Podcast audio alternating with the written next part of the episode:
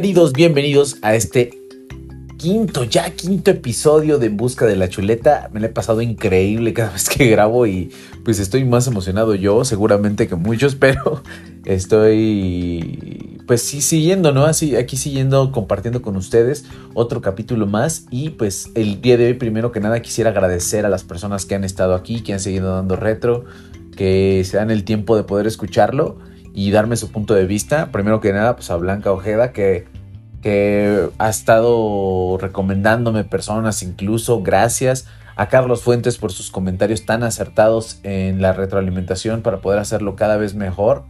Y a Iván Ramírez por sus grandes comentarios en Instagram que nos, ayudaron a poder saber que con una persona que ayudemos, con ese está chido. Gracias a cada uno de ustedes. Eh, pues sabemos que ahorita todos van regresando, es día 3 de enero, entonces váyanse con mucho cuidado, por favor. Las carreteras, pues muchas de las veces no son tan, tan seguras por lo mismo de que toda la gente va de regreso. Mejor váyanse relax, pónganle play al, al podcast y lo van escuchando de regreso. A todos ustedes regresen con bien a casa. No se olviden estos días, antes de ir a soltar el globo, también ir a sacarse la foto con los reyes, con mucha sanidad, con mucho cuidado, y es importante. Por último, quiero recomendarles el, se llama Detalles Charts. Es de regalos, chocolates y más. Está muy rico. Nos mandaron una dotación de manzanas este, cubiertas de caramelo. Que, ay, Dios mío. Gracias, gracias, gracias al, al a, a, todo, todo, todos los que trabajan en Detalles Charts. Me gustaron, nos gustaron a todo el equipo de En Busca de la Chuleta. Muy rico. Les vamos a mandar y les vamos a dejar aquí el contacto para que si quieren pedir algo, 100% recomendables, muy buena calidad y hay que impulsar a, este, a cada uno de nuestros amigos. Si alguno tiene algún negocio que quiera que mencionamos, sin ningún problema y sin compromiso de que tengan que pagar absolutamente nada. Es un espacio de la gente para la gente. Gracias y los dejo con el quinto, quinto episodio de En Busca de la Chuleta. Dierbo vaya, em, dachi. Dobra. Dobra. Dobra. Un poquito hierbo vaya. Hierbo vaya. Ah. Chuletones, bienvenidos. El día de hoy nos tocó el acento bielorruso. Somos un asco haciéndolo, pero le echamos un montón de ganas, ¿sí o no, Chepita? El día de hoy Chepita también va a estar de, de, apoyo emocional, por si en algún momento pues entramos en esta crisis emocional que necesitamos un poco de break. Somos amantes de los canes y pues este tanto mi invitada del día de hoy que se les voy a presentar a la licenciada ya le voy a poner un aplausito, le voy a poner algo bonito, va a ser en la producción. Daphne Lisette Gómez Trujillo. Bienvenido. Bien, bien, bien, bien, bien, bien por esa ovación, me gustó. Eh, pues el día de hoy estamos aquí en otro episodio de En Busca de la Chuleta y pues este, como ya les presenté, a la licenciada es profesora en el Colegio Liceo Mexicano Ahora nos va a platicar un poco más de ello. Pero bienvenida, bienvenida Dafne, ¿cómo estás? Ay, muy bien, nerviosa, este, pero muy feliz de que me hayas invitado. Muchas gracias. Niervo vaya, Niervo vaya, Niervo vaya ante todo. Pues gracias, gracias por aceptar la invitación. El día de hoy vamos a hablar de un filete que uff, va a estar bueno, está jugoso, está carnudito y es uno de los filetes más, yo creo que es de las primeras profesiones que se hace en la historia del mundo mundial que es el profesorus preescolarus. Todos pasamos por en algún momento por aquella, aquella, aquel tiempo y bueno, a tus 25 años que ya estés ejerciendo y que estés trabajando, me dicen que este filete va a estar muy, muy, bueno, con muchas características, ¿no? Sí, sí. Sí, estoy muy, muy feliz porque aparte yo amo mucho mi trabajo, amo mucho lo que hago y me encanta como compartirlo con los demás. Así que espero que que, no sé, contagiarles de mi amor por la docencia. Excelente, excelente. Pues bueno, primero te voy a hacer una pregunta en la que empieces un poco, porque te voy a entrar, algunas veces, algunas veces hago entrar a la gente en conflicto consigo mismo. Okay. Entonces, esta primera vez te voy a preguntar, ¿qué significa para ti ser, eh, ser maestra de preescolar? Pues para mí, eh, en este momento y en los últimos años se ha transformado como he entendido que es como un acto de servicio. O sea, yo estoy al servicio de, los otros y me gusta eso, o sea, disfruto mucho como poder este, ayudar al, al, resto, ayudar a mis, Pues, pues sí, son mis niños, son como parte de mi vida, ya son míos. O sea, cuando digo que son mis niños, no estoy jugando, es como son, son míos. Entonces, este, o sea, son ellos, pero son parte de mí. Entonces, yo soy como, me gusta pensar que yo soy como esa ayudadita que les, que les lleva como a dar el siguiente paso en su, pues en su vida, en muchos aspectos. Perfecto, muy bien. Fíjate que yo estaba tratando y siempre trato de empezar el podcast con un, una anécdota de, de, yo cuando era niño y me acuerdo mucho que eh, no sé si pasa, seguramente sigue pasando y es un clásico que de repente se te sale el mamá cuando es la maestra Sí. y de repente mamá y te quedas así de no, no, no, espera, espera, espera, espera, espera. Entonces, yo me acuerdo mucho que además de todo, como niño, te sientes muy apenado, pero también te sientes con la identidad de es que siento tanta confianza con ella claro. y no por otra cosa. Incluso creo que eh, hay ciertos maestros, ciertos docentes que llegan a tu vida a poderle contar lo que quizás no le vas a poder contar en casa, ¿no? Sí, sí, Entonces, yo fui ese niño que de repente estaba así, ay, mamá maestra, más bien, porque se me salió, se me salió el ay, mamá maestra, y, y es como un, todos se ríen en ese momento, pero la maestra, ¿qué siente del otro lado la maestra cuando le dicen mamá? Pues yo siento, hace mucho que no me pasa, pero siento mucho, mucho amor. Porque es como, pues el lazo materno es el, el primer lazo emocional que creo que conectas, pues porque lo tienes incluso antes de nacer. Entonces, o sea, implica como la confianza que ellos tienen en ti. Y me parece algo súper importante porque aparte estamos hablando de que hay niños que llegan desde que tienen tres años, o sea, apenas acaban de aprender a caminar, apenas están terminando de aprender a hablar. Y entonces tienen como, ponen su vida en tus manos, o sea, tienen esa confianza en ti. Y cómo no te van a decir mamá si cuando se avientan saben que lo vas a agarrar, entonces es como, no sé, para mí es como mutuo, como muy bonito. Y es que además cuando llegan, llegar con un, con un, este, con un desconocido, porque son, Sí. la- cuando llega lo primero, y hay muchos niños de no me llegues, por favor, Sí, no me dejes, sí, mamá, no me abandones, ya, no, ya me voy a comer, ¿no? Ah. Entonces, seguramente el hecho de cuando llega el primer contacto contigo es raro porque es, soy un niño que estoy acostumbrado a 100%, 1000% mamá. Sí. Y ahora tengo que convivir con alguien que no sé quién es, quizás conozco, es más, es más fácil que me dejes con mi tío a que con esta persona que no conozco, que no sé cómo va a ser. Y llega, llega mucho el miedo quizás a veces de un niño a no saber qué, qué, qué, qué con la maestra, ¿no? O sea, ella qué. Sí. ¿Y cómo ha sido, eh, cómo tú manejas este del niño que está llorando todo lleno de moquitos, así, y por favor, mamá, dile que me regrese sí. con mi mamá? ¿Cómo lo manejas tú?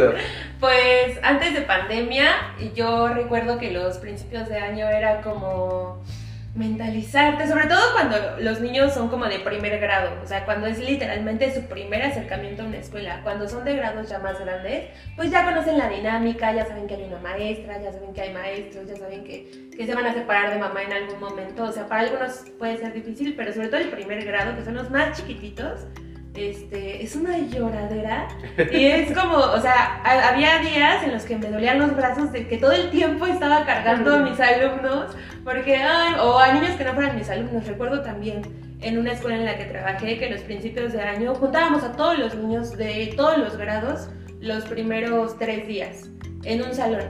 Entonces todos estaban jugando y conociéndose entre todos, o sea, no había como, esta es mi maestra, y este- no, esa era como todos estamos aprendiendo de todos y los más grandes recibían a los pequeños, los apapachaban y nosotras también como maestras ahí al pendiente.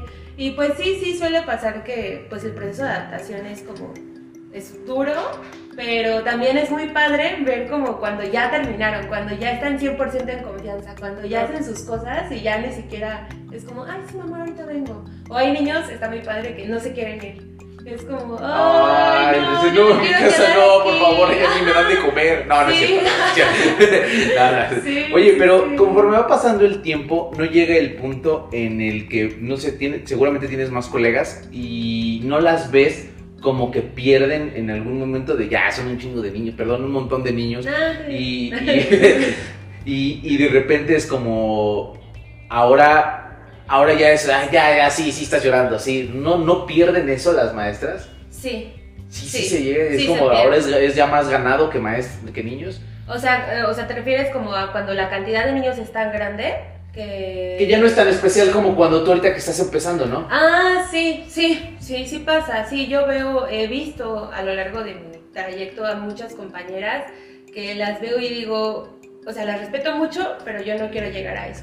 Yo no quiero llegar a tener 40 años y estar agotada, este, ya no tener las mismas ganas, ya no tener la misma paciencia, el mismo amor, porque sé que es algo que pasa, es algo que pasa, o sea, es un trabajo que requiere mucho de tu persona, entonces sí es cansado, es agotador, o sea, incluso para mí los finales de año, por ejemplo, hace, ahorita estamos de vacaciones, ¿no? Pero hace unas semanas estábamos trabajando y yo ya estaba cansada. O sea, no, nunca les levanté la voz, hubo mayor problema, pero ya me sentía agotada y ya no tenía como ganas de hacerlo como al principio de- del año, ¿no? Entonces sí siento que es algo que, que va pasando y honestamente yo sí, a mí en lo personal me gustaría como reconocer muy bien ese punto para decir, aquí ya no, aquí a otro lado o igual en una escuela pero en otra área. Ah, claro, sí, puede ser una- un nivel administrativo. Ajá, Quizás a veces la- la- las personas como tú, o bueno, más bien, más bien las personas que se dedican a lo que tú, necesitan a veces un tiempo, ¿no? Para Sí. volver a agarrar eso. Porque sí llega el desgaste, que creo que en todas las profesiones, por más que te guste, va a llegar un punto en el que... uh, Sí, el punto de... Quiero, me gusta, pero necesito un break, ¿no? De hacer algo más. Sí, sí, sí. Y, y ahora viene esta parte donde a ti te toca ver cómo los demás lo hacen y dices, yo no quiero. Y te, lo, te comento, esta pregunta fue a raíz de que mucha gente dice, es que me ha tocado ver en las noticias, y mucho se va por lo de las noticias, que hay maestras o docentes que, que golpean a los niños porque los niños son tan chiquitos que no dicen. O sea, le tienen tanto miedo que mejor no digo. ¿Cómo tú serías para poder abrir la mente a esas mamás que ya vieron esas noticias, pero que no todas las maestras o, o- o- personas que se dedican a esto son iguales? O sea, simplemente Sí, claro. tocó una y por una acaban pagando todas a veces. Y no es justo. No es justo porque la mayor parte de las personas que yo conozco que se dedican a esto son las personas que tienen que tener amor en su vida, si no es muy difícil que se puedan dedicar a esto. ¿Cómo le podrías hablar a esas personas que quizás ahorita ya vieron que no todas son así, que hay Ajá. personas muy diferentes, que hay personas llenas de amor para esto? ¿Tú cómo lo harías? Este. Ay, es que yo creo que nada habla mejor que vivirlo en carne propia. O sea, que poder ver que un maestro tiene esas ganas y, y poder experimentar, no sé, que. Yo soy muy. Me gusta decir que yo soy muy pachamama. En mi salón, todos pueden gritar. Todos pueden este, correr, si se caen, ni modo, se levantan. O sea, en mi salón hay mucho ruido. Yo recuerdo que en mi anterior trabajo, mi, mi directora siempre me decía como, ¿te puedes bajar tantito como al ruido? ¿Pueden, por favor? Parece una más biblioteca, bajito?" señora. No, no es Y yo, y yo así de, ay, vamos a gritar más fuerte, ay, ¿no? Este, pero me gusta, pues no sé, me gusta la vida, ¿no? Y hay maestras mucho más estrictas. He visto maestras que incluso así andan con su... Suena el silbato y a los niños tienen que estar formados. Todos son perros. ¿no? Sí, sí, sí, sí, yo también pienso lo mismo. Siéntate, siéntate, Sí, cariño. sí, sí. Y, y, este, o sea, a mí me gusta que, que me vean, o sea, me intimida también, pero me gusta porque así pueden experimentar este, los padres de familia, como decir, ah, esto me gusta, ¿no?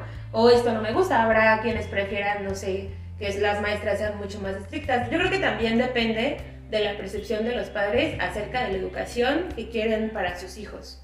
Porque hay papás que sí te dicen así, me han, me han dicho, castígalo. O dígale, o No sea, me no me han dicho, pégale. Y con o esto déjalo amarrar, llorar, dice. Sí, exacto. Y yo así de, no, no, no, este, mi método es un poco Sí, sí, diferente. Yo tengo mi propio látigo, o sea, no necesito que...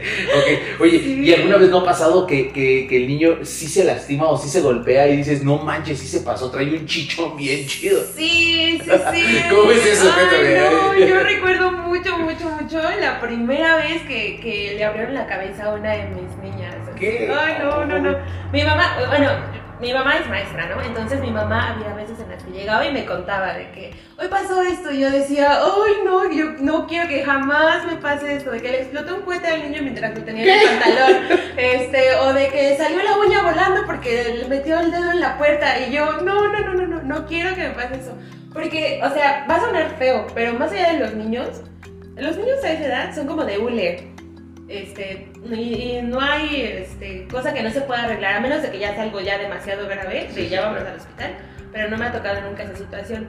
Una vez una niña estaba jugando con otra niña, se pelearon y tenía un avioncito como de metal y se lo puso en la cabeza, o sea, le dio un golpe y le abrió la cabeza y nada más escuchó el grito, o sea, yo siento que es como un instinto materno, escuché el grito y volteé y dije, algo está pasando y veo así a mi niña gritando y con la cabeza llena de sangre. Y yo dije, o le dio el avión, básicamente. Sí, sí, le dio el avión. ¿no? Y yo así corriendo la cargué, o sea, ni pregunté qué había pasado, la cargué, me la llevé así a la enfermería, o sea, yo no sé cómo estaba yo pero nada más así empecé pidiendo agua, azúcar, este, no sé, algo, ¿no? Y ya la enfermera sí le ayudó rapidísimo. Y me dijo, ¿tú estás bien? Y yo, sí, estoy bien. Era primera vez además, o sea, yo estaba así de, ¡ah! Y mi primer grupo. Entonces, este, pues hablar con la mamá fue así de, ay, qué pena. Pero pues es que es algo que pasa, o sea, también tienen que entender que son niños. Sí, pues sí, sí. instintos. Va a pasar, ¿no? Ajá, es un hecho de va a sí, pasar. sí, sí. Y tampoco, creo que tampoco satanizar que esto pase, ¿no? Porque los niños tienen que jugar. Y es Se tienen que caer, se tienen que caer. ajá. Porque yo, yo siento que al niño que no lo dejas hacer eso, el día que lo dejas solo, claro que lo va a hacer, Claro, ¿no? ajá. Claro que va a ir y va a hacer todo. Y es que, es que mi hijo cuando lo dejo solo es un desastre. Pues claro, nunca lo dejaste jugar. Exacto. Ahora es tiempo que lo dejes jugar y tiempo que se divierta. Obvio que va a traer todas las rodillas todas mugrosas. Obvio que va a traer los Claro que coditos ensuciar. Son los más asquerosos de la vida. Yo me acuerdo que haces cosas tan asquerosas cuando eres niño Sí. que, que estás probando porque quizás no sabes incluso que es insalubre, ¿no? Sí. No sabes que levantar una paleta del piso así que acá ah, tiene un pelito y lo quitas, o sea, ah, Sí. porque no sabes como niño no sabes que, que eso está pasando. Y seguramente te ha tocado. ¿Qué es lo más asqueroso que has visto de niño? Oh, es así. Oh, no quería, pero sí, necesito. No sé, no soy tan asquerosa, como que yo creo que ya estoy acostumbrada. Este. no, ah, tenía un niño que le daba diarrea cuando se ponía nervioso. Oh. Entonces, festivales navideños, lo peor. Así, Ah. se ensuciaba horrible. Este. Cantarle a mamá su cumpleaños, uh, no, o sea, como que era muy ansioso y le generaba como diarrea. Entonces, como que cada, cada fecha especial era como de, ¿ya traes un Buda? Ajá. ¿Te imaginas el día que voy a pedir matrimonio? Es- ese literal va a ser el cacas, ¿no? Ay, pobre. ya, ya, no voy a hablar de ya. Eh, Sí, ya, ya, perdón, perdón. Este, ha de ser, bueno, como maestra tienes que pasar por todo esto y en algún momento llega el, el ahora tengo que enseñar. Tú- yo, yo tengo una teoría de que aquel que nace para docente tiene la facilidad de poder explicar todo. Todo que, que entienda, obviamente. Ajá, o sea, que ajá, entienda, sí, yo sí, lo entiendo y te puedo explicar a ti, aunque ya seas grande, tengo esa habilidad de poderte ejemplificar incluso cómo hacer las cosas, ¿no? ¿Tú, tú, tú tienes esta sencillez para poder explicar fácil? Supongo que sí. O sea, quiero pensar que sí, pero mm, no siempre es así. O sea, hay veces en las que ellos, bueno, más bien he aprendido como a restarme protagonismo y a dárselos a ellos. Y, y he aprendido que por medio de la pregunta, si los cuestionas, ellos solitos van a, a darte explicaciones que tú ni siquiera sabías que podías dar. Entonces, este, recuerdo mucho que, que antes de entrar a la carrera, este, una chava nos, me dio, en otro trabajo aparte, como una tipo capacitación para poder estar con un grupo de niños, mi primera vez. Y nos enseñó cómo dar consignas. Las consignas son justo eso, como dar indicaciones o explicaciones. Este, y cuando yo lo intenté por primera vez, me dijo, lo hiciste muy bien. O sea, hasta tu lenguaje corporal estuvo muy bien. Y yo, yo, gracias, o sea, no sé qué hice, Pero pero me salió. que estuvo bien. Ajá, entonces como que lo he, pues es- he seguido haciéndolo como de la manera más natural posible, pero ahora yo creo que sí trato de involucrarlos a ellos como mucho más en, pues en la dinámica. Oye, pero yo, yo te lo pregunto, esa, esa pregunta va a que hay muchos niños que lejos de la clase que te acaban de dar, llegan con preguntas extrañísimas, pero Sí. extrañísimas, de verdad. ¿Por Yo lo vi como, como con mi sobrina, quizás que era, era bebé y de repente me preguntó, oye, ¿por qué mis papás estaban haciendo ruidos raros ayer? Y eso es, ah, esa, esa es explicarle, te quedas así de, Sí. yo creo que tenía una fiesta, pero no te invitaron. Pero Sí, eh, llegan ese tipo de preguntas. O, o en algún momento, ¿sabes qué me llegó a preguntar? Me llegó a preguntar, oye, es que ayer mi papá se le cayó la toalla y vi que tenía algo, pero no, no es lo mismo que tengo yo. Ajá. Ajá, y, y, y así como, ¿de qué depende que tengan o no tengan? Y yo, o sea, sí, sí, sí llegó en mi cabeza. ¿Tú cómo lo manejas ese tipo de preguntas que dices, wow, niño, no soy, o sea, no debería yo, ¿por qué te explicar? Te lo voy a explicar, o sea. Pues en específico en ese, en ese aspecto, lo más natural posible. Así, lo más natural. A todo por su nombre y a todo en su momento. Porque sí es, es- sí es muy importante como... No me gusta mucho la idea de, de- Yo sí les hablo con cariño a mis alumnos, pero no les hablo como si no supieran o como si fueran tontos. o Tú no sea, utilizas la abejita. Es Sí, la abejita ajá. que llegaba al o sea, Exacto, no. ellos tienen completamente la capacidad de entender cómo se llaman las partes del cuerpo, para qué funcionan. ¿Por qué? Porque estamos hablando de niños que, bueno, pues sí, están, son como hojas en blanco, que no tienen como concepciones negativas acerca de nada. O sea, a nosotros nos cuesta trabajo porque ya de alguna manera como que estamos maleados, por decirlo así. Entonces, Sí, sí, sí. si al niño le dices que eso se llama vulva y eso se llama pene, ¿cuál es el problema? Esa es la realidad, ¿no? Y también para mí es súper importante como hablarlo. Y antes de hablar como de esto, yo sí hablo con los padres de familia y les explico. Ah, claro. sí, En sí. mi salón de clases todo tiene un nombre y en mi salón de clases va a llegar un momento en el que vamos a hablar como de las partes privadas y públicas del, del cuerpo, este, para que ellos se sepan cuidar. O sea, para que desde esa edad ellos puedan decir, tú puedes tocar mis manos, pero no puedes tocar mi pecho. ¿No? Ah, claro, claro, Ajá, claro. o sí. sea, como que imagínate, o sea, imagínate. Yo jamás en mi vida, cuando yo estaba estudiando, pensé que yo iba a tener que enseñar, eh, o sea, estas cuestiones tan importantes y tan delicadas y, y, pues sí, o sea, que son tan elementales para el desarrollo de un ser humano y su bienestar. O sea, es muy importante como esa parte. Entonces, Qué miedo, de verdad, Sí. además de todo, tener que explicar, o sea, esto se toca, esto no se toca, porque quizás eh, yo siento que hay padres que son, o sea, hay, hay radicales, hay dos puntas, ¿no? sí. El tal que es completamente suave y no, mijito, por favor, no hagas eso. Hijo, deja ese encendedor, estás quemando la cocina. o sea, este está en llamas, Sí, por favor, ya me deja. duele, ya no me Sí, exactamente. Y el otro que es no te muevas porque te cacheteo en ese momento, ¿no? Y creo que es, es importante no ser ninguno de los dos, ¿no?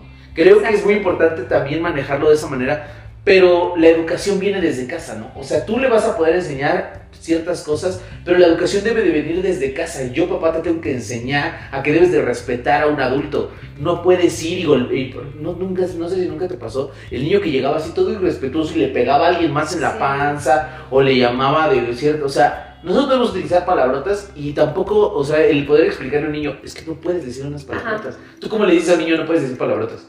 Pues es que he aprendido que yo no les tengo que explicar nada, sino les pregunto, oye, ¿por qué le, por qué le dijiste esto, no? Ah, no sé, porque me gusta la palabra, porque es un tonto. ¿Pero por qué es un tonto? Este, ah, no sé, porque no me prestó mis juguetes. ¿Y por qué no te los prestó? Ah, pues porque los está utilizando. Ay, bueno, entonces, ¿qué crees que puedes hacer? O sea, todo por medio de la pregunta. Y, y fíjate que ahorita en el trabajo en el que estoy he aprendido, ay, yo he aprendido muchísimo. Y una de las cosas que he aprendido es que no me tengo que meter. O sea, yo antes, en mis, en mis dinámicas anteriores con mis alumnos mexicanos, este, había problemas o se pegaban o se gritaban y era como de, no, vamos a detener esto, ¿no? Porque, porque puede llegar a mayores. Y ahorita es como, déjalos. O sea, tampoco que estén ahí en el suelo, ¿no? Y el puñetazo, sino, déjalos. Hay una discusión, déjalos, a ver, a ver hasta dónde va a llegar, a ver por dónde se va, a ver qué solución ella encuentra en ellos, ¿no? O sea, porque entre más libertad le des al, al niño, más- va a tener más autonomía y va a tener capacidad de resolver problemas. Entonces, me ha costado mucho también como entender, o sea, en dónde entro yo, este, pero es muy importante como para mí dejarlos. O sea, que, que llegó y le pegó, este, ok, ¿qué le va a decir el otro? Espérate tantito, Dafne, no te metas. Espera que le diga, que le conteste el otro, ¿qué va a pasar? Si le contesta con un golpe, así como, Ahora sí, bueno, ya, ya. vamos a ver, ¿no? Pero ah, hay veces en las que, ¿por qué me pegaste? Y el otro, pues, ¿por qué no me estás haciendo caso? ¿Y por qué no me dices? Ah, bueno, entonces vamos a jugar. Sí, vamos a jugar, pero pídeme perdón antes. Ok, ya. Y entonces, o sea. ¿Cómo los niños ellos- pueden resolver? Y si fueran, si fueran dos, dos microbuseros, se ponen a darse en su madre antes de preguntar, oye, ¿podemos manejar juntos? O sea, sí, ajá, sí, ¿no? ¿por qué te metiste? Ah, Sí, justamente sí. es eso. Y entonces, eh, o sea, si yo me hubiera metido, yo no hubiera dejado que ellos solitos aprendieran a resolver sus conflictos. Hasta para eso puedes enseñar, ¿no? Puedes enseñar a, a aprender a, a, ¿cómo se puede decir? A, a que puedan resolver un conflicto Ajá. y eso les va a ayudar en algún momento. A estos, estos papás que no dejan resolver, que, que tratan al niño como si fuera una mascota, ¿no? O sea, no te dejo resolver tus propios problemas. Eh, Los papás que les hacen las tareas. Te ha tocado de ver, Ah, oh, no, sí. eso me debes de contar. ¿Cómo fue el hecho de cuando, papá, esto no puedo haberlo hecho él? O sea, Ajá. conozco los, los trabajos de Juanito. Mire, ayer puso, puso la letra sí, A al revés. Eso no lo hizo, no lo hizo Juanito. A ver, cuénteme. ¿Cómo, ¿Cómo es esa parte o cómo lo lidias tú? Pues yo los, es más bien como hablar con los papás e invitarlos a, a dejar que ellos se equivoquen. Es muy importante para mí que los niños se, se equivoquen o no lo hagan bonito. Normalmente a esa edad, lo que he visto como con otras compañeras de trabajo es que les, les frustra, y también a los papás, les frustra cuando algo no es estético. O cuando algo no es Oh, como, sí. es que te saliste de la línea, ¿por qué? Y es como, pues porque tiene cuatro años, o sea, se tiene que salir de la línea. Es Es, que te manchaste, pues, pues sí, pues se va a manchar justo lo que decíamos, ¿no? Es que la tarea que te dejó la maestra, o sea, no me gustó a mí como adulto, como tu papá, como tu tía, como tu maestra, no me gustó cómo te quedó. Entonces voy a arreglarlo, voy a hacerlo mejor. Y para mí es como, ¿ya acabaste? ¿Esa es su cabeza? Está bien. O sea, la tiene abajo de los pies. No hay ningún problema. Ahí está la cabeza. Su cabeza. Es su cabeza, está bien. Y es como invitar a los papás a dejar que ellos, que ellos lo hagan, a soltarlos un poquito. Y a otros, a justo como dices, como hay dos tipos de papás, ¿no? Y a otros a invitarlos a, a no, a, a que no hagan, el, no sé, el problema, la tarea o lo que sea, pero que sí se involucre en la acción, como de, oye, ¿te gusta? ¿Qué colores te gustaría utilizar? No sé, este, ¿te sientes bien con lo que hiciste? No sé qué, porque hay papás a los que no, no- les importa, ¿no? Y ni siquiera lo hacen. Entonces... este, Llega ese, ese tipo de papás en los que le dije, dice, Juanito lleva tres semanas sin traer la tarea.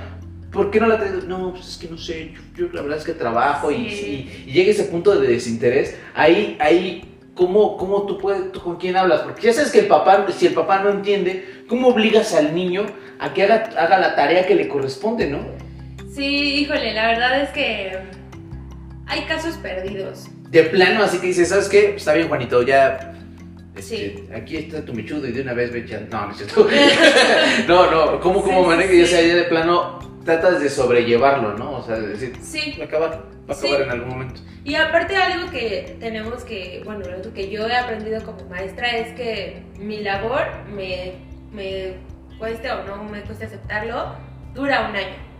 Y el año siguiente va a tener otra maestra, va a tener otra dinámica, a lo mejor su dinámica familiar cambia, a lo mejor se mudan, a lo mejor se cambia, no sé. Hay mil factores que pueden hacer el cambio, pero mi trabajo es mientras el niño esté ahí. Y también como emocionalmente me ha costado como separarme de los, de los casos específicos que digo, ay, pero es que su dinámica familiar no está tan padre, ¿no? Es que tiene muchos problemas en casa, es que ya generé un lazo muy fuerte con él y es como, suéltalo, suéltalo. Le toca con otra persona, le toca otra historia, le toca, pues, no sé, tan solo cuando se van a primaria, es como, pues, igual ya ni los vuelvo a ver en mi vida, ¿no? Ajá, y nunca se van a acordar de la Miss Daphne, ¿no? Ajá, jamás. o a lo mejor sí. Ajá, algún día sí, seguramente. Sí, sí, sí. Bueno, ya vimos más o menos de qué es la carne de este filete, pero ahora vámonos al trasfondo de cómo, cómo llegaste a esto, porque la idea pues, es que la gente sepa, ya vimos de qué te trata, qué trabajas, qué haces, ¿no? Ahora, vámonos de entrada a hablar del Día Internacional del Docente. Fíjate que yo estuve viendo y checaba varias y pues obviamente en países hay mucha diferencia entre uno y otro. Aquí de entrada dice, celebrado anualmente el 5 de octubre de 1994, el Día de los Docentes, conmemoran el aniversario a la suscripción de, de la recomendación, decía, de la OIT, que es la Organización Nacional del Trabajo, y la UNESCO, que es la Organización de las Naciones Unidas para la Educación y Ciencias y la Cultura. Revisa a la situación del personal docente en 1966. O sea, a partir de ese momento, o sea, es la, la- la- es, creo que es la, el trabajo más antiguo de la vida. Y a- Sí. apenas a partir del 94 lo empezaron a celebrar. Sí, sí, sí, sí. Este, a ti, ¿qué te, ¿qué te gusta que te den como maestra de regalo? Porque hay muchos regalos, pero como maestra, ¿qué te gusta? Cuando me dibujan a mí. Ah, ok, ok, ok. Ajá. Los niños dibujando, sí, porque Sí. no es como que llegue un niño, ya mire, te traje un iPad, o sea, no. Sí, Pero sí, llega un niño y ¿qué, ¿qué ha sido los regalos que te has dado? Además de los dibujos, así que son los, tus preferidos, que dices, es que raro, pero me lo quedo porque es un regalo que me dio mi alumno. Pues casi todo, o sea, ellos llegan y te dan cosas luego que dices, ay, muchas gracias. Este, Tengo un moco. Ajá, sí, sí, eh, casi, No, casi, sí. ¿de verdad? Por eso usamos bata, o sea, Ah, no es esa, es la realidad, no o sea, es so no porque fashion, nos veamos pero- bonitas, sino para no tener mocos en nuestra ropa. y cualquier otro tipo de sustancia. Ajá, sí, sí, sí, sí, justamente. Sí, o sea, en mi, en mi salón hay una caja de reciclado, cajas, este, tubos, entonces ellos hacen lo que ellos quieran. A veces es para ellos, a veces es para otras personas.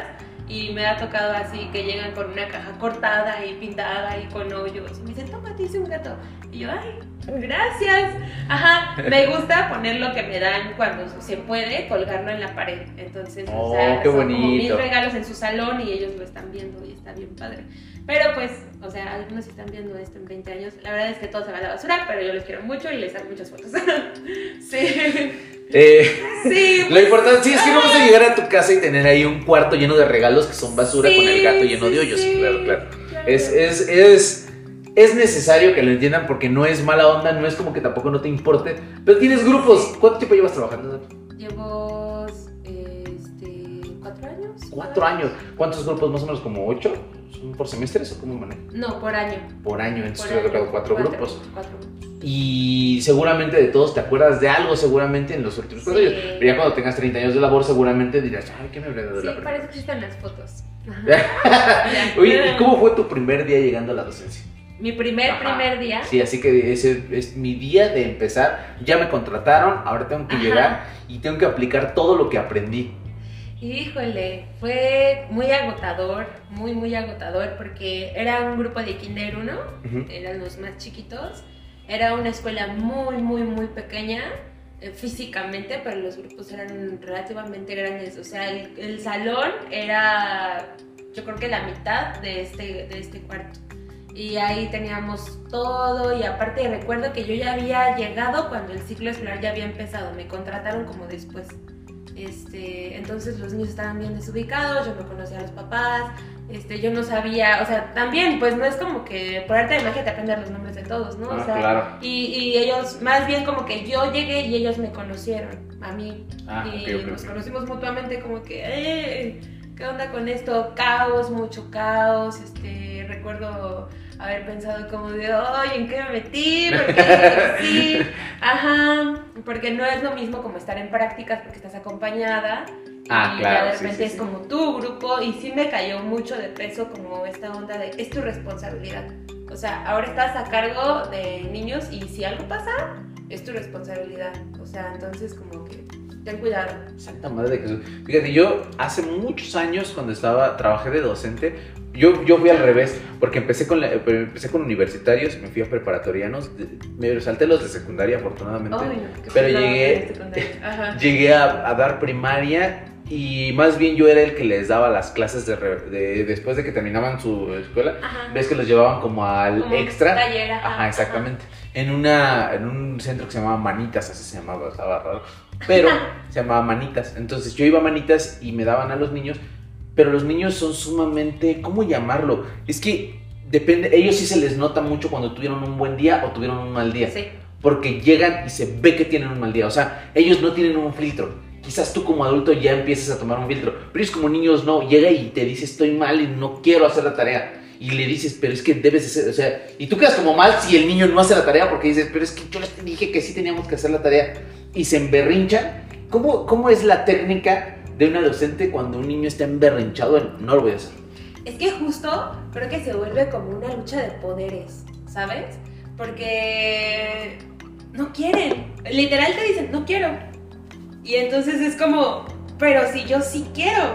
Y yo soy, y justo es como, yo soy el adulto y creo que aquí en México hemos aprendido nosotros por la dinámica como de el maestro es el maestro, ¿sabes? Y el maestro está acá y al maestro se le respeta y se le trata de una forma y el maestro es el que da las órdenes y el maestro es el que impone y el maestro, eso se le llama escuela tradicionalista, como una cuestión sí muy jerárquica, este, pero yo he aprendido que es como escúchalos, no quieren lo que yo estoy proponiendo, porque al final mi plan es una propuesta, lo que yo estoy proponiendo no les interesa. Y es como un golpe al ego, como de, ah, pero si yo quería hacerlo, ¿por qué no te gusta? ¿No?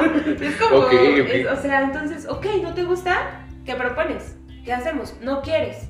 Ok, obviamente no es como, no quiero este, lavarme las manos, ¿no? Y es como, pues ahí no hay de que quieras o no, te las tienes que lavar, por higiene, pues ya nos toca ir a comer, ¿no?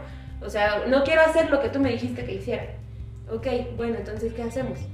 ¿Qué propones? ¿Qué te gustaría hacer? Hay que preguntarle a los demás. ¿Les gustaría? ¿Va? ¿Jalan? Vamos, pues vamos todos. Y es como, yo en el trabajo en el que estoy ahorita aprendí como, fue como un golpe al ego, como de decir, es que yo no tengo la razón y lo que yo diga no, no tiene por qué ser palabra así fuerte y ni modo. O sea, los que llevan el control son ellos ceder el control. Sí, es como ustedes. Ay, eso está muy difícil. Bueno, no sé. Más que nada porque eres el ente de autoridad en ese momento, ¿no? Sí, sí. Ah, me dijiste que les dabas clases a, niños mexicanos y qué, qué, otra nacionalidad. No, ahorita estoy dando clases a niños japoneses. Japoneses. japoneses. Ajá. Oye, pero ellos son mucho más, este, son, son más, ¿cómo decirlo?, fáciles de enseñar, ¿no? Bueno, he visto, uno ve videos y videos y videos y ve que los niños, por ejemplo, en Japón llegan y todos se paran. Hola, maestro, ¿cómo está? Y se sientan. ¿Así es ahorita? ¿Sí te toca así o todavía no llegan a ese punto? Pues es que sí, es como... Eh, mm, en Japón el preescolar es como la etapa en la que pueden hacer y deshacer. En primaria ya es un poco más, este, más estricto el asunto, pero aquí también sí somos, sí hay una, una parte en la que sí hay estructura, hay mucha estructura, esa es la palabra adecuada, hay mucha estructura y mucho orden, pero cuando es momento de jugar es momento de jugar. Y cuando es momento de jugar se vale gritar, se vale correr, se vale caerse, se vale eh, que te empujen, empujar, o sea, es como, es el momento, ¿no? De desfogar. Pero en el momento en el que tú como maestra dices, ya, vámonos, ya tenemos que guardar, tenemos cinco minutos para guardar, es como a guardar y a limpiar y a acomodar todo en su lugar y ahora podemos continuar con lo siguiente. ¿Qué, qué, qué forma tan diferente? Porque, no sé, incluso, digo, están en una edad en la que apenas están aprendiendo a hablar. No te cuesta tanto el darte a entender porque pues apenas están aprendiendo, ¿no? Es muy... Y, me acuerdo mucho, ¿sabes por qué te voy a contar algo que pasó? Y es algo que siempre me recuerda a mi familia, más que nada porque estaba niño. Yo era niño y yo quería insultar pero eres, no sabes cómo son los insultos y sabes que hay insultos que no debes decir porque te revientan la boca. Ajá. Es un hecho, ¿no? Entonces me acuerdo mucho de que fuimos a la a, un era como un Walmart o algo así, una comercial. Y me acuerdo que no me quisieron comprar mi Yakul y yo estaba muy emberrinchado porque quería mi Yakul. Entonces estaba, iba con mis tíos, ni siquiera iba con mis papás. Iba con mis tíos y me acuerdo que les dije, ay, eres un bocadillo. Así, pero ese fue mi insulto de niño. Y eres un refrigerador, así. Pero así, ese fue mi insulto. Y de repente, hasta el día de hoy, voy apenas voy a ir al 24. Y sé que, ay, ya llegó el bocadillo. Porque ah, no, nunca pasó de moda el ser el bocadillo. Pero supongo que los niños, no, no, más soy irónico. O sea, muchos hay de esos que tratan de decirte insultos, pero no saben. Igual, eres un tonto, creo que es el como más común, ¿no? Sí. Pero ¿qué otro te ha tocado escuchar así que dices, ay, no, me, no, no, no, no siento las ganas de reírte, pero sé que estás mal, ¿no? No sé, cabeza de piedra. cabeza de piedra está bonito. Sí, como, o sea, no es así como que te duele, ay, cabeza de piedra, y el otro almeca. Sí. No, no, no, es cierto, jamás, en la vida. Ay, ya. Este, bueno, vamos a, a inaugurar una sección contigo. Esta es una sección nueva que estoy tratando de hacer porque vamos a ver cuál es la receta para poder este, elaborar un beef o un filete del Profesorus preescolarus. Yo te voy a yo traigo una receta, pero tú me vas a decir si la medida es adecuada o, pero, si le tendríamos que echar más de eso. Ajá, ok, ok. De entrada, la receta para poder preparar un estofado de Profesorus preescolarus sería, yo le puse un kilogramo, tú me dirás, de la capacidad para animar, motivar e inspirar a los niños. Ay, más. Más unos 3, 4 kilitos le echamos. Mm, Sí, unos 5 kilitos. 5 kilitos Sí, bien sí, sí, despachaditos, sí. ¿no? Claro. Ay, sí, porque eh, motivar no nada más es decir, vamos, o sea, no, no, no es echarle porras, ¿no? Es incluso incitar a que hagan algo, a que tengan, no sé cómo se puede decir, que sean creativos, ¿no? Para poder Sí. hacer las cosas. Sí, justo, este, bueno, en esta ocasión con los niños japoneses no me ha tocado verlo, pero me ha tocado verlo con los niños mexicanos. Regresando de pandemia, platicaba con una amiga, no saben jugar, no saben jugar. O sea, y, y tiene lógica, estuvieron encerrados un año y medio, la mitad de su vida. Ah, sí, sí, ah, claro, claro, en sí. cuatro paredes, ¿cómo van a aprender que, ay, esto puede ser una nave espacial y ahí te va, y corre? Y es como... ¿Nave? Claro, y, y- y también entendiendo la dinámica familiar, que pues los papás también ya estaban cansados. Yo creo que muchos lo último que querían era jugar con sus niños, ¿no? O sea, se la pasaban, no sé, haciendo como office o uno saliendo a trabajar. Es como, pues no saben jugar, entonces justo hay que, hay que proponer. Oh. Vamos a jugar al juego del calamar. Sí. No, no es cierto. ajá, Sí, sí juegan, Sí, ¿eh? Ajá. sí juegan el juego de Los calamar. Y yo- sí. Qué miedo. eh. Es que, no, pero son- la del juego de calamar creo que es coreana, ¿no? Ajá. Es coreana, sí, sí, sí. pero- Sí, sí, sí. se, se molestan mucho, no sé eh, si sea cierto o verdad que la cultura oriental, o sea, los coreanos son unos, los japoneses son unos y los chinos son otros. O sea, y no sé, ¿tú lo has visto esa parte? La que sí. Este, pues no me ha tocado ver como tal una molestia, pero porque yo no los he confundido. Ah, sé que todos sí, son japoneses. Sé o que todos, o sea, sí, por ejemplo, pero no, no les he dado referencias o algo así coreanas o chinas. no, pero- que te diga, no, es que eso es, jap- eso es otra Ajá. cultura, ¿eh? Sí, Pero sí, sí. sí. Qué, qué bueno, pero esto creo que pues, se mexicaniza, ¿no? Al fin y al cabo, y el hecho de pues, ver todo lo que hay en Netflix y sí, está... Que, que para esa edad no sé qué tan conveniente sea que vean el juego del calamar, no sé. Yo lo vi y te lo juro, estaba, estaba este, en mi casa y me acuerdo con mucho cómo la, la sangre se empieza así a alterar de que dices, esto está muy violento, muy rápido. sí, o sea, sí, esperaba sí. la violencia, pero no, no tan rápido. Bueno, el está demasiado, pero bueno. Ahora, vamos al siguiente ingrediente, que yo le puse 500 gramos de paciencia, tacto y tolerancia. Un kilo. Un kilito, el doble, Un sí, por lo kilito, menos sí, porque es algo que, que viene con, con la, bueno, con la profesión, pero que no, no, no, no, precisamente tienes que. O sea, hay personas que se dedican, pero no la tienen, ¿verdad? Sí, sí, sí, sí, creo que hay una cuestión ahí como muy de la personalidad de cada maestro. Este, y también te digo que es como la percepción que tienes tú de, de- de los docentes, es, es la manera en la que vas a relacionarte con tu grupo. Porque justo yo vengo de una educación muy tradicional en la que todos sentados, todos callados, todos formados, el maestro dice y punto. Y sí, maestros poco pacientes, la verdad. Y entonces llegas a hacer lo mismo sin darte cuenta, tristemente. Pero ahorita, justo, no sé, justo para mí, ahorita estar en esta escuela, aprendí que es como. Los, mis niños son muy de contacto físico, pero rudo, de que llegan y te dan el puñetazo en el estómago. Y para mí, aprender que esa era su manera de jugar y que esa era su manera de decir, vamos a jugar, fue muy difícil. Y fue así de. Bueno, de entrada, porque... Sí, cuando me duele, sí les digo, oye, ya me estás lastimando, esto ya no me está gustando, ¿no? Pero de repente así, yo recuerdo mucho la primera vez que estaba hincada y de repente, ¡pum! Llegó así un niño jugando y se me trepó. Y como ya saben un poquito de español, me dice, ¡hombros! Y yo, este, o sea, mi primer instinto era como, quiero regañar a este niño porque yo estaba hincada y llegó y me tiró, ¿no? Pero fue como aprender y decir como, "Mm, es, me está invitando a jugar. Ok, Gracias. sí. Vamos a entrar a la dinámica. Toma, no, no, Sí. bueno, ahora viene una taza de energía, entusiasmo y dedicación. Sí, Creo que me estoy yendo poniendo muy poquito los ingredientes. Sí, Este es- no. es que era para una persona nada más, digo. Sí, Dos, también dos. depende de la edad de la maestra, sí puedo reconocer que hay maestras muy amorosas, pero que ya no están en edad de andar corriendo. Doña ¿no? Gertrudis seguramente Sí, que es así ya de, ay Gertrudis ya, sí, por sí, favor. sí. Además de todo, como que siento que la misma paciencia se va acabando, o sea, es un hecho, igual que el cabello. Pero bueno, una cucharada de capacidad de escuchar y observar. Sí, dos cucharadas. Dos cucharaditas bien refinaditas. Eh, una, dos pizcas de capacidad de expresar con claridad oralmente y por escrito. Esta yo creo que ahí sí está muy, muy poquito, ¿no? Una Sí. es como muy poquito, ¿no? Tiene que tener ahí unos kilitos. Sí, unos kilitos, sí, sí, sí. ¿Te ha tocado ver a alguien que no se sepa, o sea, que quizás quiera decirte algo, pero el niño retraído que no sepa cómo expresarse? Sí, sí, tengo muchos, bueno, siempre he tenido muchos niños como con dificultad para poder ah, comunicarse. Además, los niños orientales creo que son más retraídos que, que un, no sé, o... No, bueno, mis niños no. También estamos hablando de que- que son niños ya muy mexicanizados, porque muchos de los alumnos que tengo tienen un papá o, o mexicano. Ah, claro, sí, por eso. Ajá, Oh, ok, ok, ok. ok. ajá. Ok, bueno.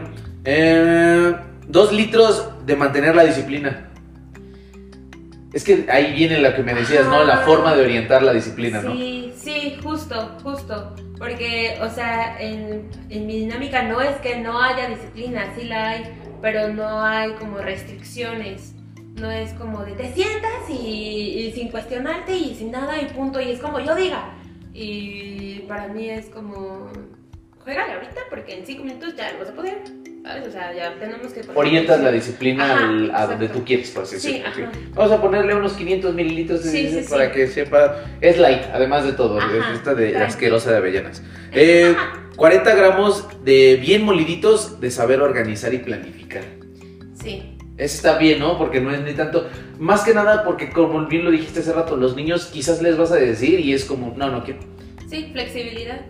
O sea, sí decir como, ok, tenemos que estar aquí. O sea, tú te vas a las doce y media, ¿no? Y es como, tengo que hacer esto y esto y esto y esto y esto antes de las doce y media. Y ya sé que te tardas cinco minutos lavándote las manos, entonces cinco minutos antes es como, ya vámonos, ya vámonos, ya vámonos. Sí, claro. Pero también es como decir, bueno, pues cinco minutos más.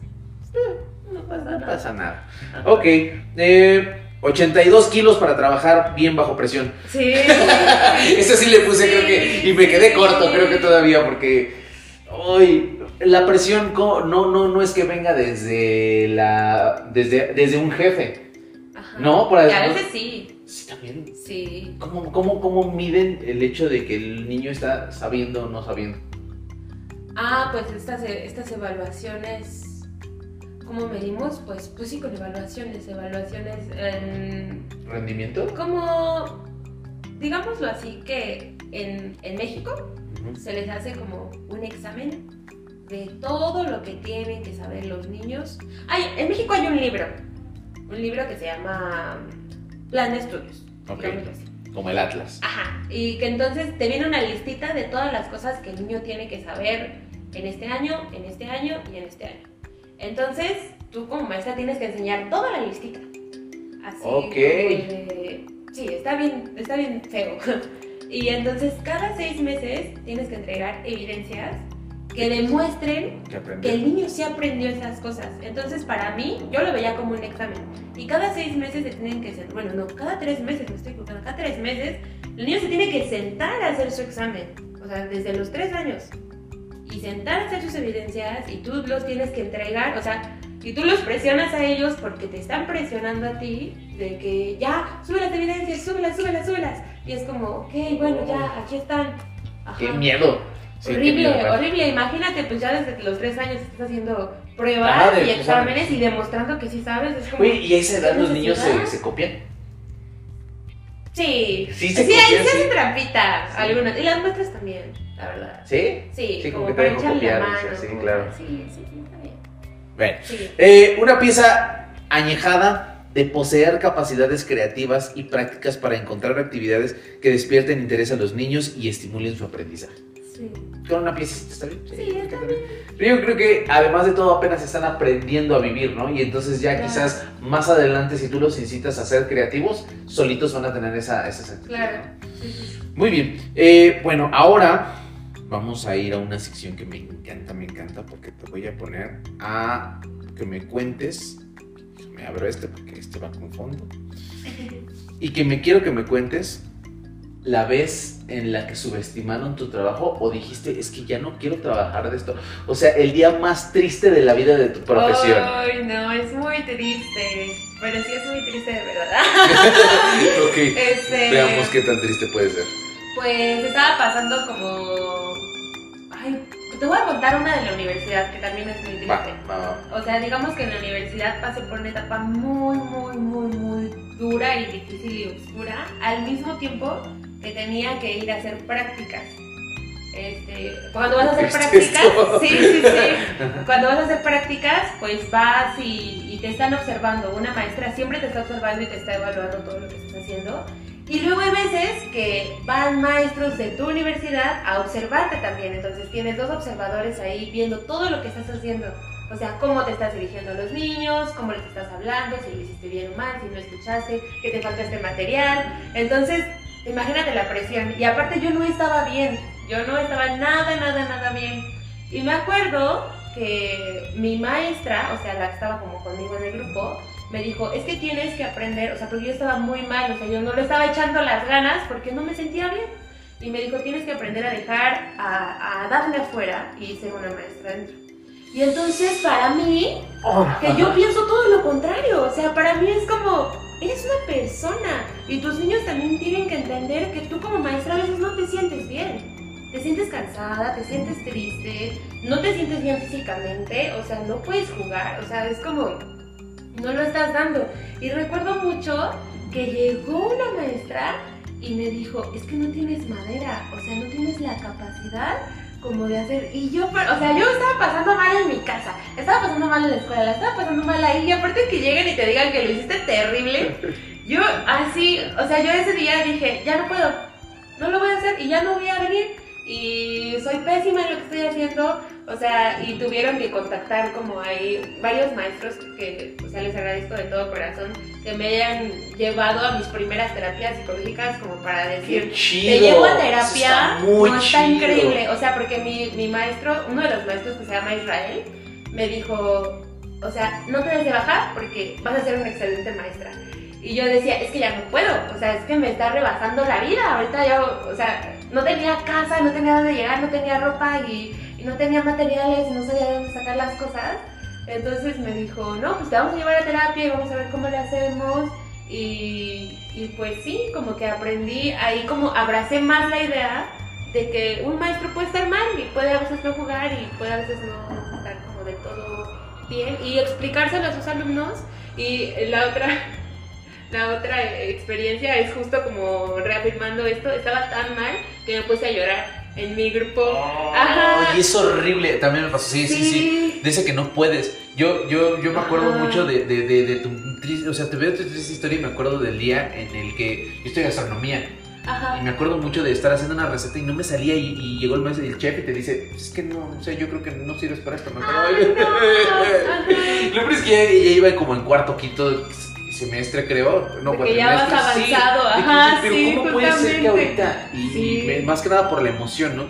La emoción de estar ahí y quizás el hecho de no poder contenerte hace a llorar y que todos, tus, Sí. todos tus compañeros ahí viéndote llorar y decir, es que no es que quiera hacer un espectáculo, Claro. no es que quiera llamar la atención y que quiera que me vean que estoy llorando. Es que me siento mal, es que Ajá, me yo- puedo- ajá. que- Pero yo era la maestra, imagínate.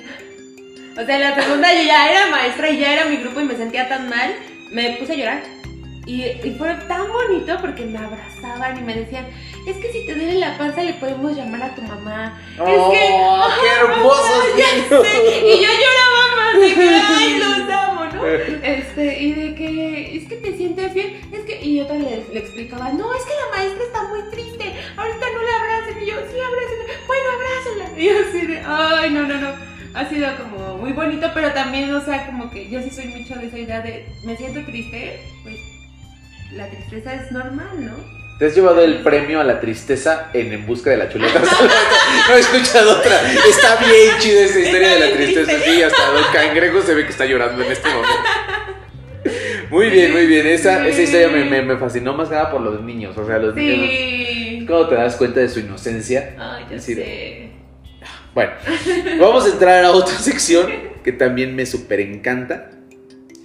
Y en esta sección, ahorita te voy a hacer una serie de preguntas, pero no me puedes decir, este, sí, no, me- simplemente tienes que decir verdadero o falso. No más. Nada más. O sea, quizás puedes, al final de toda la sección puedes argumentar algo, pero mientras solamente puedes, este, decir cierto o falso. Ok. La primera número uno. Una docente tiene cualidades innatas. Cierto. Cualquier cosa que entienda tiene facilidad de explicarlo. Falso. Es una carrera que te prepara en lo teórico, pero en la práctica es algo completamente distinto. Cierto. Ok. Es una profesión que debería ser mejor pagada. Cierto. Muy extra cierto. Muy cierto, Turbo cierto, cierto. diría un amigo. Sí, definitivamente Eh. cierto. Eh, sin la cualidad de liderazgo no podrías ejercer. Cierto. Es una profesión que te quita las ganas de tener hijos. Cierto. ¿Cierto? Muy Muy ultra cierto. sí. Eh, es. eh, perdón, llegó el día que querías. Ah, bueno.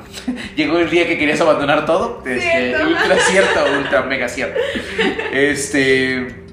Aunque no quieras, tienes un niño favorito y uno que detestas. Cierto. Sí, los detestas. Maldito Inamoto. No, no es cierto, no, no es cierto. Espero que realmente no, No, haya un Inamoto dentro de tu. afortunadamente. Este, más allá de tener, bueno, perdón, de estar actualizándose en una profesión, esta requiere más práctica. Cierto. Mm, ¿Has llegado a gritar o perder la paciencia alguna vez? Cierto.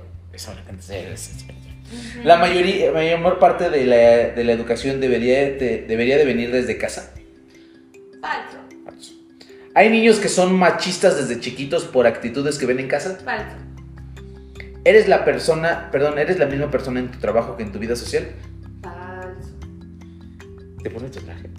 ¿Tu traje de Miss? Sí, totalmente. Con la bata. Ay, Sí. Es como transformo. así. este, ¿Algún alumnito se te ha acercado, aunque no sea de tu grupo, porque tiene, te tenga más confianza? Cierto.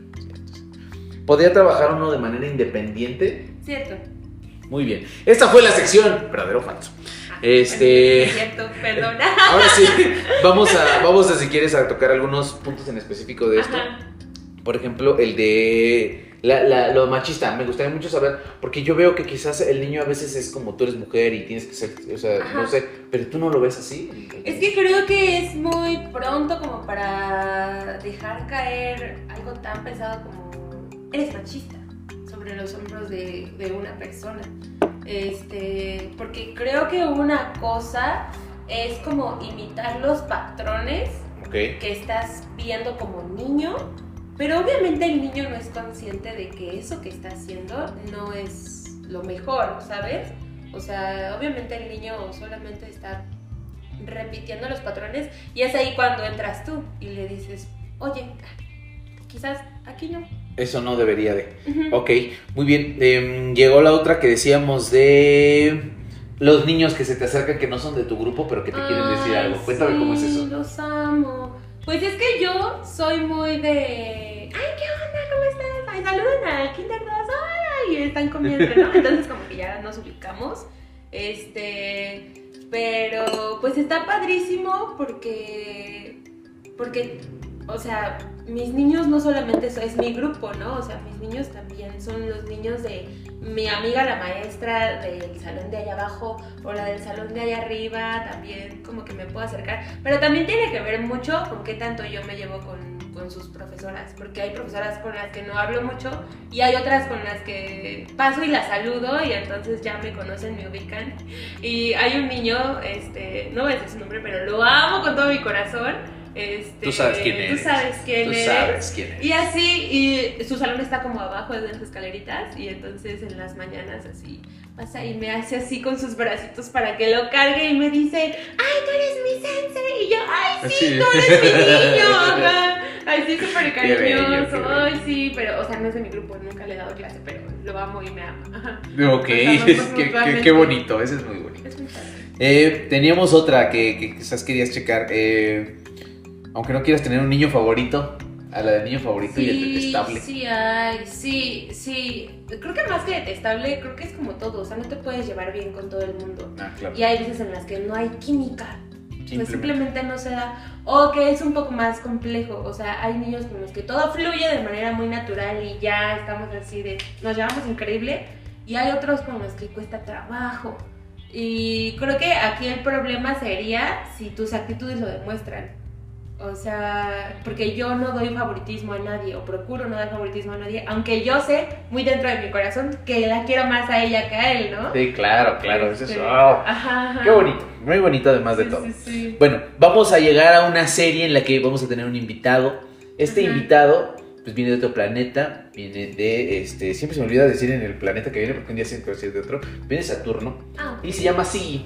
Así, pues, este, viene de visita regularmente al podcast, es un invitado al podcast, ajá. y la idea de Siggy es que le podamos explicar a qué te dedicas, o sea, pero no podemos utilizar tecnicismos. Es, es, es alguien de otro planeta. Ajá. Entonces, ¿cómo tú le explicarías a Siggy a qué te dedicas sin utilizar tecnicismos ni ninguna forma que no vayas a poder entender? Tienes que ser muy simple para poder a- a explicarle. Entonces, Siggy, bienvenido. Cuéntanos. Bienvenidos. Bienvenido, Siggy. Cuéntanos, ¿cómo le explicas a Siggy a qué te dedicas? Este, ah, pues, eh, yo soy un ser humano y yo soy un ser humano completo. Pero cuando el ser humano empieza a existir hasta los 6 años, digamos que es una esponja, ¿eso sí se vale?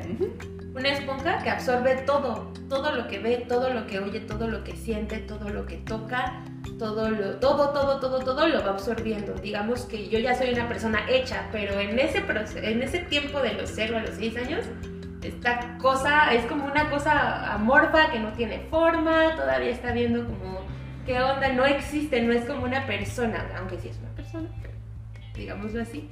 Y yo le ayudo a esa persona a convertirse en persona o a ese algo a convertirse en persona. A ser completo, por decirlo, completo, ajá, ajá, exacto, a ser completo. O Creo a seguir es- absorbiendo todo lo que tenga que absorber. Yo lo vería como un recipiente que está así y lo vas, lo vas a ir llenando y tú, tú eres la que le, le empieza a echar, que ahora necesitamos echarle paciencia. Y ahora vamos a echarle y, lo, y vas haciendo de algo que tú ya estás llena, por así decirlo. Ajá, en sí, cierta parte exacto. seguramente estás como, todavía tienes muchas cosas por aprender, pero estás mucho más llena que esa Exacto, personita, ¿no? Que ajá. apenas le vas a ir echando cositas. Entonces, ah, Sí, sí, está sí. muy bien explicada. Gracias, sí. Este, nos vemos en el siguiente podcast, sí. A ver si Este-. Muy bien, ahora viene una pregunta que te voy a hacer un harakiri, yo siempre lo explico así, porque ahora me vas a tener que explicar por qué no ser una profesora de preescolar. ¿Por qué no? O sea, ya vimos todo, todo lo de anterior respalda el que sí, pero ¿por qué no? Ajá. Puede ser en México porque está pésimamente pagado, así, pésimamente pagado. No puedes aspirar a crecer mucho si eres maestro. A menos de que seas maestro en el Estado de México, pero así en el Distrito Federal, bueno, en la Ciudad de México es muy, muy mal. ¿En el Estado de México es mejor pagado? Muchísimo mejor pagado. Sí, definitivamente. Me han dado ganas de irme a trabajar para allá, pero no. Sí, también necesitamos Sí, seguridad y salud, claro. Entonces, otras cosas. Ok, Sí, entonces sí. lo principal sería por el sueldo, ¿verdad? Sí. el Pero como sueldo. cualidades, ¿quién no sería bueno para poder ser un, un profesor de preescolar? Pues. eh, ¿Quién le diría, no, mejor dedícate a otra cosa? O sea, ¿a quién o.? Ajá, o qué, qué cualidades tú verías para no serlo? Para no serlo. Es este. Es cansado. Físicamente es muy agotador. Este. Sí, exige mucho de ti. Y, y depende qué tipo de profesor puede ser. Porque por supuesto que si eres una persona impaciente, puedes ser maestro, pero no lo vas a disfrutar en lo mínimo. O sea, la vas a sufrir muchísimo. Ajá. Oh, eso sí está. e- Ese es el, principal consejo. Bueno, ahora hay gente que se está dedicando a hacer este. o que está preparándose para poder serlo. Ujú. A todos ellos que están en la misión y que tuvieron un día en el que quizás también lloraron sí, o que estuvieron día. difícil, el día de, así, ¿qué les podrías decir a ellos que están ahí, que están tiernos todavía, son unas verduritas ahí tiernas?